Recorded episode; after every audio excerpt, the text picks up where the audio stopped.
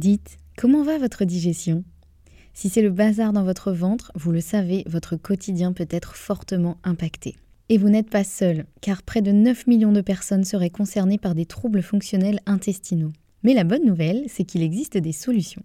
Notre partenaire aujourd'hui, le complément alimentaire Alflorex Plus, vous permet de retrouver un confort digestif et l'équilibre de votre flore intestinale. Ceci grâce notamment à la souche brevetée Bifidobacterium longum 356-24 qui contribue à l'équilibre de la flore intestinale, ainsi qu'à la présence de calcium qui favorise le fonctionnement normal des enzymes digestives.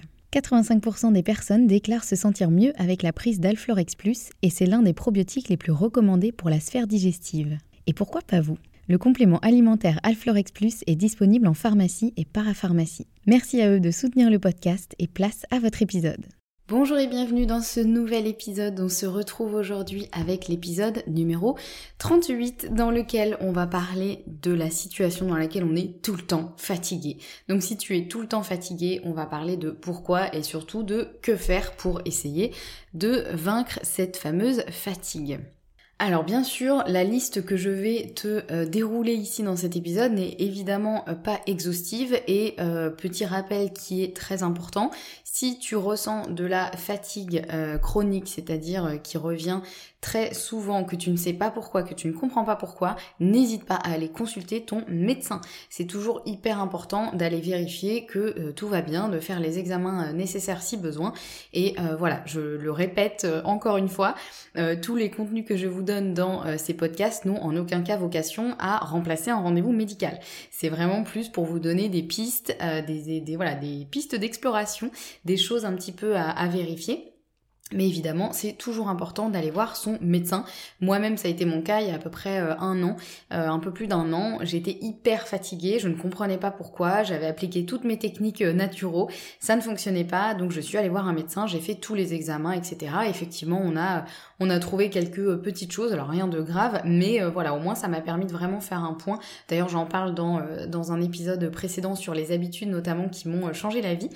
Euh, ça m'a permis vraiment de faire un point et, euh, de vérifier qu'il n'y avait pas quelque chose de plus grave que simplement euh, quelques petits réajustements à faire. Voilà, c'était le petit disclaimer du début d'épisode, toujours important. Donc là, dans cet épisode, je vais te donner quelques pistes qui peuvent être utiles si aujourd'hui tu sens que tu es fatigué, que tu en as marre et que tu ne comprends pas euh, pourquoi. Je sais que ça arrive euh, pour beaucoup de personnes dans beaucoup de situations. Donc voilà, si ça peut te donner un peu des pistes à explorer, des choses où tu peux peut-être te dire ah ouais là j'avoue que je suis pas au top sur ça. Donc je vais essayer d'améliorer ça et si ça peut résoudre la, question, eh bien c'est très bien. Alors le premier point, euh, évidemment, il va paraître un petit peu évident celui-ci, mais une première question à te poser, c'est est-ce que tu dors suffisamment? Je sais que voilà, ça va être le truc, tu vas dire bah euh, oui super merci, je me suis posé la question, mais est-ce que tu t'es vraiment posé la question? Est-ce que tu as vraiment fait un point sur ton sommeil?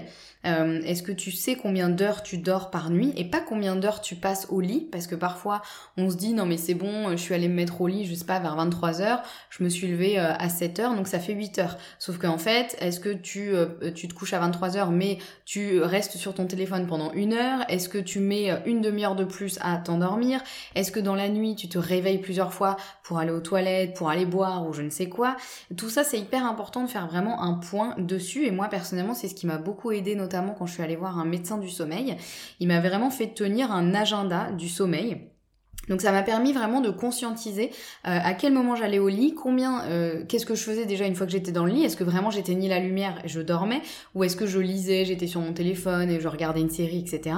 Et euh, ensuite ça m'a vraiment permis de poser sur à peu près combien de temps je mets à m'endormir. Alors bien sûr c'est une moyenne, hein. l'idée c'est pas de passer son temps à regarder une montre ou son réveil ou son téléphone pour voir, ok là ça fait 10 minutes je dors toujours pas, c'est d'avoir à peu près de savoir si est-ce qu'on a l'impression qu'on a quand même mis du temps à s'endormir ou est-ce qu'on s'est endormi euh, hyper vite euh, Est-ce que euh, je me réveillais dans la nuit Est-ce que si je me réveillais dans la nuit, je restais éveillée ou je me rendormais aussitôt? Tout ça, c'est des vraies questions à se poser qu'on peut bien sûr faire soi-même avec un petit papier, un stylo. Moi, c'est ce que j'ai fait, hein, vraiment. Il m'a donné un espèce de petit calendrier, une grille à remplir avec bah, toutes ces infos-là, me demander aussi comment je me sentais le matin au réveil, est-ce que je me sentais fatiguée, est-ce que je me sentais en forme, est-ce que j'avais des coups de barre dans la journée? Donc tout ça, c'est super important de le, de le, faire. On peut aussi le faire avec certaines applications sur le téléphone ou certains objets connectés. Bien sûr, hein, ça peut aussi être utile si on veut vraiment aller un peu plus dans le détail et que ce soit fait un petit peu euh, quasiment tout seul sans qu'on ait trop à y penser. Mais c'est pas du tout obligatoire, on peut déjà faire euh, plein de choses soi-même euh, avec un stylo et une feuille. Donc choisis ce qui te parle le plus, mais vraiment n'hésite pas à faire un vrai point sur ton sommeil parce qu'on est souvent beaucoup trop optimiste. Euh, on a tendance à se dire non mais c'est bon, moi je dors à peu près, euh, allez, 7-8 euh, heures. Euh, ou 8-9 heures. Et en fait, quand on fait vraiment un point, on se rend compte que généralement, on dort beaucoup moins que ce qu'on pense pour les raisons que j'ai évoquées avant. C'est un peu la même chose avec l'alimentation. Hein. Moi, je me suis rendu compte de ça déjà pour moi-même et aussi avec euh, beaucoup de mes clients quand euh, je leur demande un petit peu euh, comment ils dorment ou ce qu'ils mangent. il faut que je creuse un peu parce qu'en général, on a tendance à être beaucoup plus optimiste que ce qui est vraiment la réalité. Et c'est normal, hein, c'est ok, on en passe tous par là, mais c'est pour ça que des fois, ça fait vraiment du bien de faire un point, même si on a l'impression qu'on dort très bien, qu'on dort suffisamment, etc. Voilà, c'est toujours important de euh, vérifier. Petit point aussi, si vous dormez avec des animaux, euh, moi c'est pas moi qui vais vous juger parce que moi je dors avec mon chat, euh, mais ça aussi ça peut, je sais que le médecin du sommeil a vraiment fait la grimace quand je lui ai dit ça parce que clairement les animaux ça peut aussi nous réveiller la nuit, nous empêcher de dormir et ça peut aussi favoriser forcément un sommeil moins réparateur et donc de la fatigue. Donc c'est aussi un point à noter. Donc ça c'est pour le point sur le sommeil. Deuxième question à te poser, où en est ton niveau de stress? Parce que euh, même si le stress, on le met un peu à toutes les sauces, etc., honnêtement, c'est vraiment un poison euh, du, siècle. Euh, parce que le stress peut fortement fatiguer. Et c'est important de faire attention au burn-out, voire au pré-burn-out. Si tu sens que par exemple depuis euh, quelques mois, alors que c'était pas le cas avant, mais que tu sens que depuis quelques mois tu es euh, plutôt fatigué et que tu as d'autres euh, symptômes autres que la fatigue, comme par exemple des symptômes digestifs, l'impression d'avoir le cerveau un peu embrumé, tu es un peu plus irritable, etc. Et bien demande-toi si effectivement là tu n'es pas en pré-burnout. Ça arrive euh, fréquemment, hein, euh, souvent on s'en rend pas compte une fois qu'on est clairement dans le burn-out, mais en général quand il y a une fatigue qui commence à s'installer vraiment et qu'il y a d'autres symptômes à côté, notamment tout ce qui va être euh, au niveau du, cerveau, voilà, on perd un peu de mémoire, le cerveau dans le brouillard, on est un peu irritable, on n'est pas bien, on est anxieux, l'impression d'être toujours hyper anxieux, hyper speed, la digestion qui commence à, à se barrer en cacahuète, si t'as tendance à te blesser beaucoup plus en ce moment. Ça peut être dû à plein de choses, mais ça peut euh, tout simplement entre guillemets, parce que ça veut pas dire que c'est euh, que c'est rien, mais ça peut être simplement que tu es à un niveau de stress beaucoup trop élevé par rapport à ce que tu es capable d'assimiler, euh, pardon, de d'assumer en ce moment, et, et donc que tu es potentiellement en pré-burnout. Et je me dois de le dire maintenant parce que souvent c'est le problème du burn-out, c'est qu'on a tendance à s'en rendre compte une fois qu'on a vraiment la tête dans le mur, euh, mais ça peut être euh, intéressant de repérer les signes avant et de se dire ok là il est vraiment temps que je ralentisse parce que si je le fais pas maintenant, euh, le résultat va être quand même assez violent et une fois qu'on tombe dans un burn-out, il est quand même très compliqué d'en sortir. Alors bien sûr c'est possible mais ça prend du temps parce que là c'est que vraiment on a mis son corps à une épreuve tellement rude qu'il va lui falloir beaucoup de temps pour récupérer. Donc si tu sens que euh, en fait c'est vraiment ton stress qui est en train de te bouffer la vie et que euh, tu es en pré-burnout, arrête-toi maintenant. Euh, voilà, fais vraiment une espèce de, grosse pause autant que possible. chaque situation est différente, hein, mais n'hésite pas à aller consulter un médecin si besoin, si tu as besoin de te mettre en, je sais pas, en arrêt maladie. Enfin voilà, chaque situation est différente. Je suis pas là pour dire aux gens quoi faire, mais simplement cette petite alarme un petit peu si vraiment tu sens que là ta fatigue ne fait que s'amplifier, elle dure depuis quelques mois et, et que euh, voilà, pour toutes les raisons que j'ai évoquées avant. Attention au pré-burnout, bref, oh, je vais y arriver. Attention au pré-burnout, c'est important. Et puis évidemment, c'est aussi euh, important, même si on n'en arrive pas au pré-burnout, de euh, prendre du temps pour se reposer dans la journée, de prendre des vrais temps de pause, de pas se dire, voilà, se, se, taper dessus pour travailler plus que de raison. Et euh, je citerai cette phrase qui est de je ne sais pas qui, mais qui dit que euh, le repos n'est pas une récompense. Et vraiment, je me permets de dire ça parce que j'en suis passée par là et c'est encore un travail sur lequel je suis aujourd'hui. Mais c'est vrai que particulièrement quand on est à son compte, mais même aussi quand on est salarié ou, voilà, ou qu'on travaille pour quelqu'un, on a tendance à se dire quand j'aurai bien travaillé, là je pourrais me reposer. Ou de se dire je vais tout donner pendant quelques mois parce que je sais qu'après il y a des vacances et là je vais pouvoir tout lâcher. Sauf que en fait le repos c'est pas une récompense, c'est quelque chose, c'est un besoin. Le repos c'est vraiment un besoin, pas quelque chose qu'on est censé s'accorder une fois qu'on s'est vraiment épuisé à la tâche. C'est quelque chose qui devrait vraiment faire partie du quotidien, de s'accorder des pauses suffisantes, par exemple le midi pour manger et pour penser à bien mastiquer son plat par exemple. Euh, de se faire des de se faire des vraies pauses euh, dans la journée euh, de pas euh, travailler euh, je sais pas moi 7 jours sur 7 enfin voilà il y a vraiment il y a vraiment cette notion où je sais que ça peut être compliqué à mettre en place mais voilà le repos n'est pas une récompense. Le repos c'est un besoin. Ce n'est pas un signe de faiblesse. Ce n'est pas réservé aux personnes qui sont feignantes le repos c'est quelque chose qui est nécessaire pour la santé au même titre que respirer ou que manger ou que dormir et là je différencie bien le repos du sommeil puisque les deux sont différents Hein, les deux sont absolument nécessaires, mais le repos euh, est aussi quelque chose d'absolument nécessaire. Donc voilà, cet épisode, c'est aussi ton autorisation à ralentir, à prendre euh, des temps de repos dans la journée qui peuvent être longs ou courts. Hein. Tu n'es pas obligé de te faire deux heures de pause dans la journée. C'est pas toujours faisable dans l'emploi du temps, mais euh, simplement voilà, d'aménager ton emploi du temps autant que possible pour ne pas t'en mettre trop et t'accorder des vrais moments où tu coupes, tu te reposes. Et le repos peut être différent selon les personnes, mais voilà c'est hyper important et je ne peux que euh, remettre une couche euh, d'alarme et d'importance sur tout ça. Une autre question à te poser si vraiment tu sens que tu es tout le temps fatigué euh, et que c'est assez inhabituel chez toi, c'est de voir comment va ta thyroïde. Notamment parce que bah, la thyroïde, c'est un petit peu le, la tour de contrôle du corps et du métabolisme. Et si la thyroïde a tendance à se mettre un petit peu en, en sous-régime, eh bien c'est tout le corps qui va se mettre aussi en sous-régime.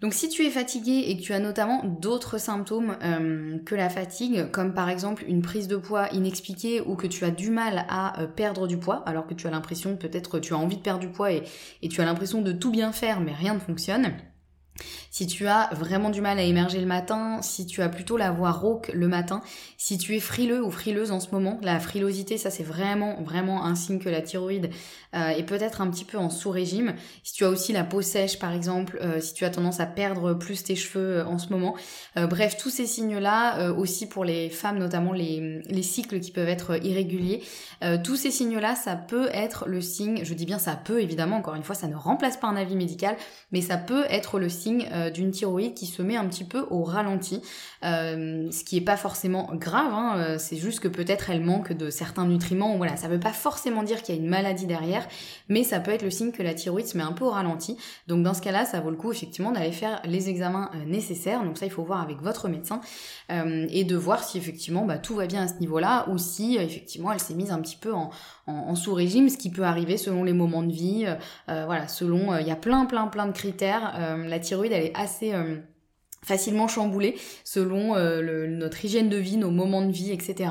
Donc ça vaut toujours le coup d'aller euh, vérifier, particulièrement chez les femmes, mais aussi chez les hommes. Donc voilà, toujours aller faire un petit coucou à sa thyroïde et d'aller voir comment elle va. Une autre question à se poser aussi, c'est au niveau du sucre. Est-ce que tu manges beaucoup de sucre et particulièrement le matin?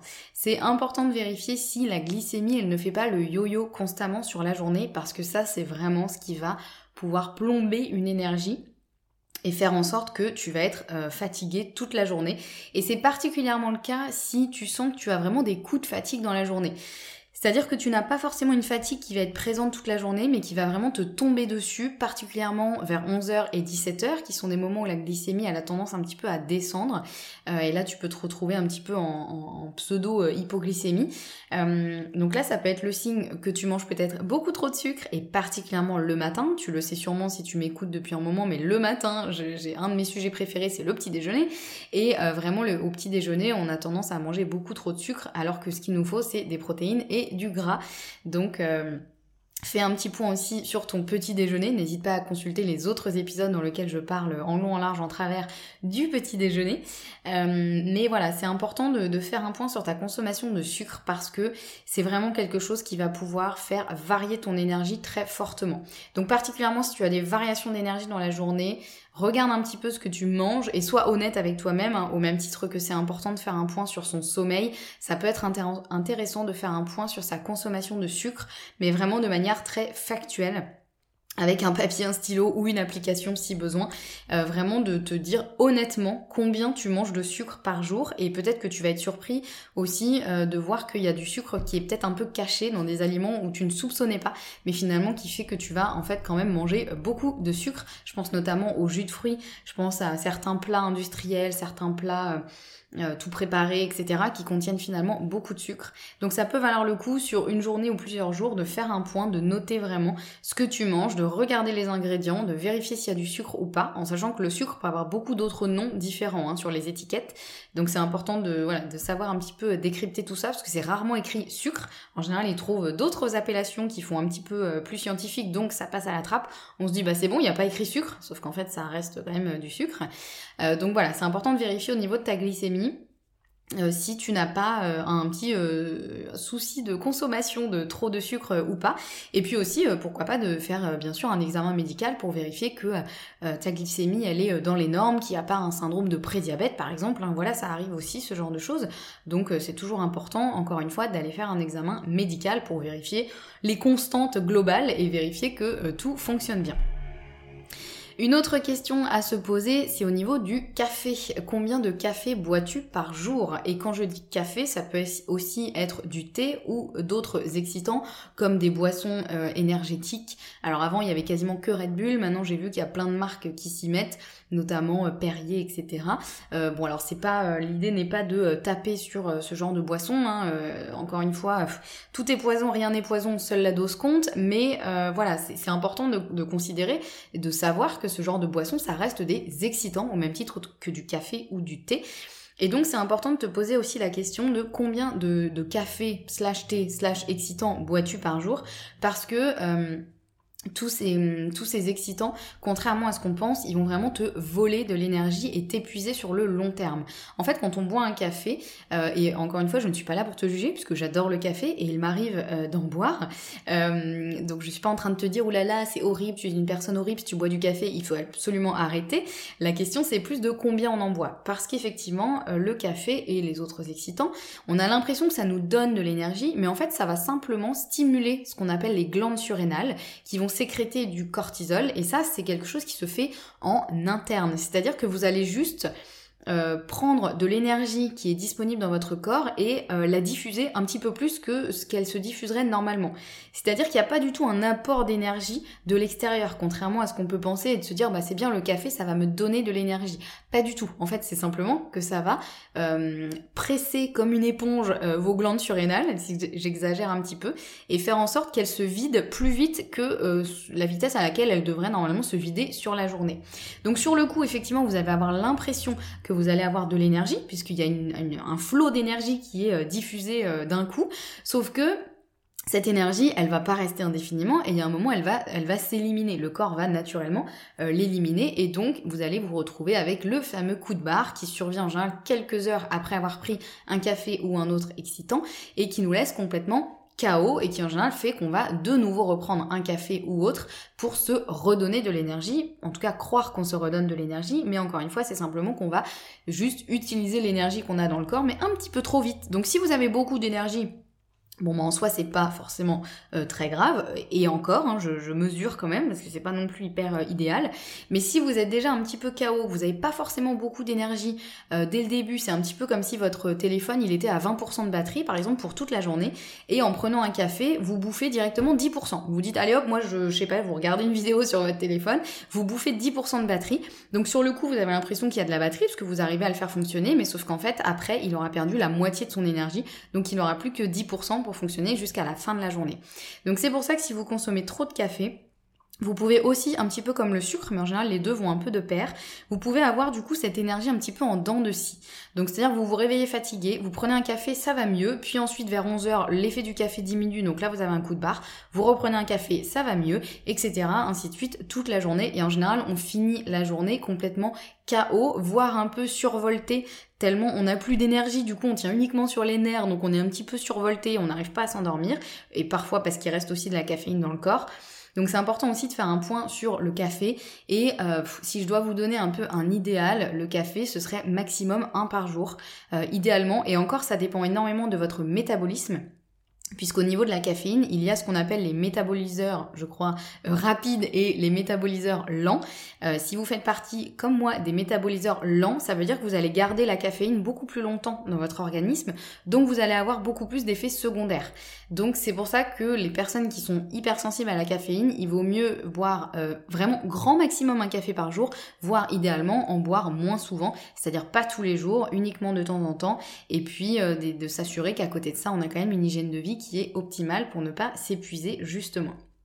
Donc voilà le petit point sur la consommation de café. En général, toutes ces questions-là, c'est vraiment des questions que je pose à tous mes clients qui euh, arrivent et me disent je suis épuisée, euh, que faire?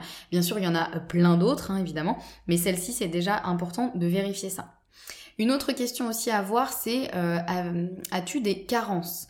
Euh, notamment, alors bien sûr il peut y avoir plein de carences qui amènent euh, une fatigue, mais je pense notamment à la carence en fer, qui est vraiment important de vérifier, particulièrement encore une fois chez les femmes.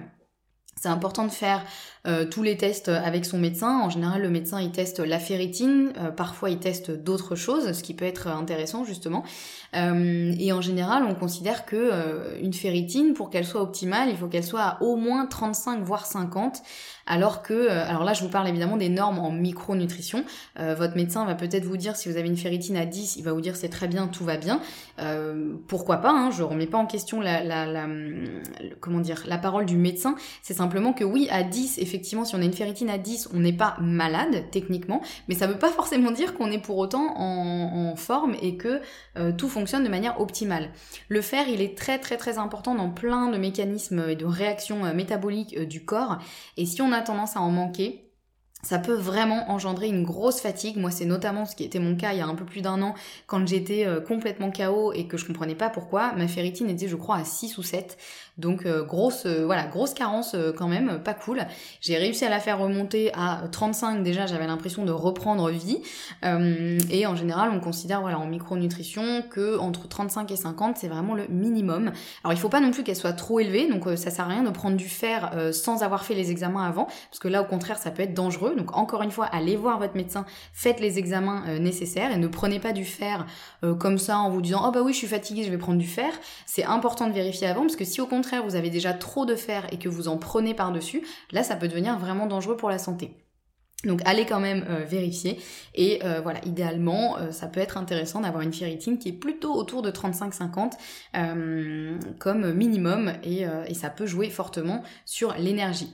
Bien sûr il y a plein d'autres carences qui peuvent engendrer une fatigue, hein. je vais pas faire la liste de tout ici parce que là on n'en finirait plus, mais le fer en général c'est quand même la principale quand il y a un gros épisode de fatigue c'est souvent celle qu'on retrouve le plus donc c'est pour ça que je la mentionne ici mais ça vaut le coup aussi si vous voilà, si vous euh, en ressentez le besoin, d'aller faire un examen avec votre médecin et d'aller vérifier euh, toutes les vitamines, minéraux, etc. Tout ce qui est possible, en tout cas les principaux qui peuvent euh, vraiment engendrer une grosse fatigue quand il y a des carences. Ensuite, une autre question à se poser, ça va plus être au niveau alimentation, c'est est-ce que tu manges assez de protéines? Et je sais que c'est pas une question qu'on pose souvent. Souvent on dit est-ce que tu manges assez de fruits et légumes, etc. Bien sûr que c'est important pour amener des vitamines, des minéraux, etc. Ça c'est évident. Mais on oublie souvent euh, les protéines. Et c'est vrai que parfois, quand on mange pas assez de protéines, euh, eh bien on peut se retrouver vraiment fatigué parce que les protéines c'est pareil, c'est vraiment des briques de, de, de construction et qui vont intervenir dans énormément de métabolisme du corps. Et si on n'a pas assez de protéines, tout le corps va se mettre un petit peu au ralenti et donc on va avoir tendance à être fatigué et tout va fonctionner vraiment un petit peu comme en mode veille donc euh, bah, on va être un peu chaos. Donc c'est important de vérifier, les protéines ça peut être des protéines animales ou végétales. L'important c'est d'en avoir suffisamment sur sa journée.